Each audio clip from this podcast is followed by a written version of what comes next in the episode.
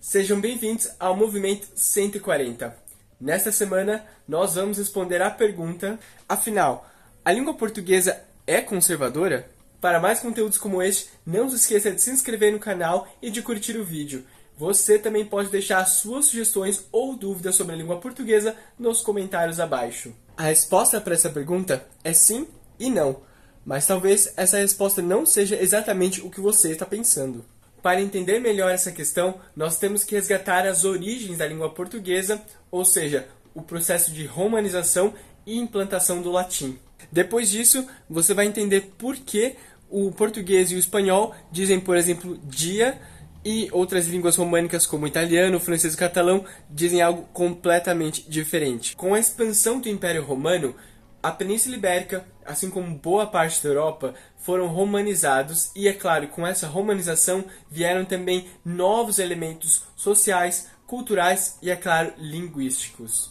O latim era a língua oficial do Império Romano, mas apesar do que muita gente pensa, ela não era homogênea no território, ou seja, ela não era usada igualmente por todos os falantes em todas as regiões do Império Romano. Até porque a língua latina foi se espalhando durante séculos e os colonos que levaram essas línguas para as outras regiões vinham também de contextos socioculturais diferentes e também tinham um passado linguístico diferente. Na Península Ibérica, que é hoje território ocupado por Espanha e Portugal, o latim chegou no século III a.C., mas todo o processo de romanização levou dois séculos. Isso tudo mostra que foi um processo muito demorado e lento.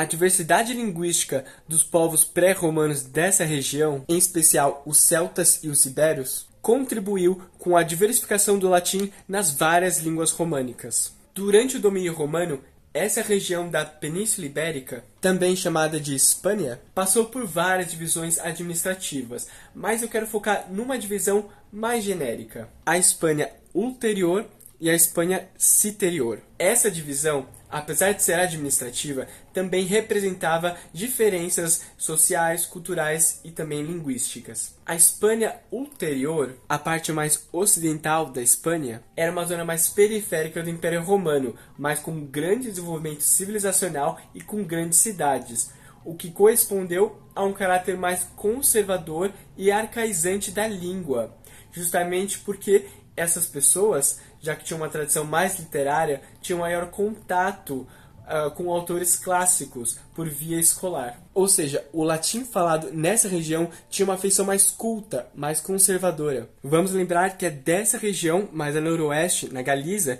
de que veio o galego-português, que deu origem à língua portuguesa. Já na Espanha citerior, na parte mais oriental da Espanha, os colonos eram de tipo agrícola, pertencentes à camada rural, as cidades eram grandes centros militares e não centros urbanos, como na outra parte da Espanha.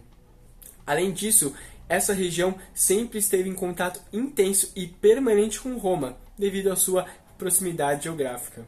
Tudo isso resultou num latim mais progressivo linguisticamente, com mais inovações.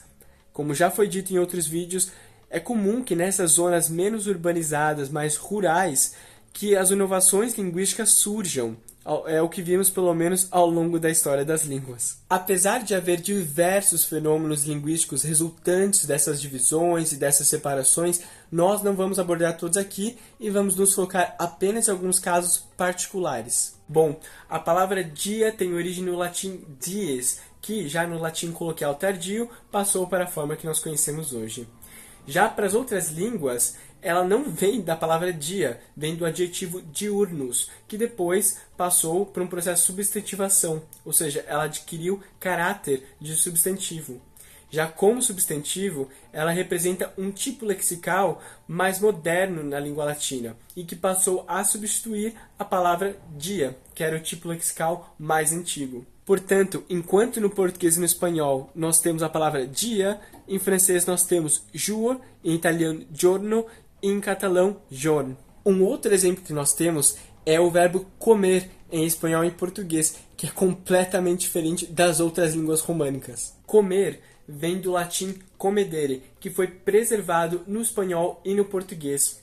Já nas outras línguas da România, aparece no seu lugar o verbo mastigar, ou seja, manducare em latim. Essa forma, dentro da língua latina, era tido como grosseira e popular, mas que foi se popularizando e agora encontra-se presente na língua francesa como manger, na língua italiana como mangiare e no catalão menjar. Um detalhe: o espanhol ou a língua castelhana é uma língua que não é nem tão conservadora como o português, mas nem tão progressiva como o catalão.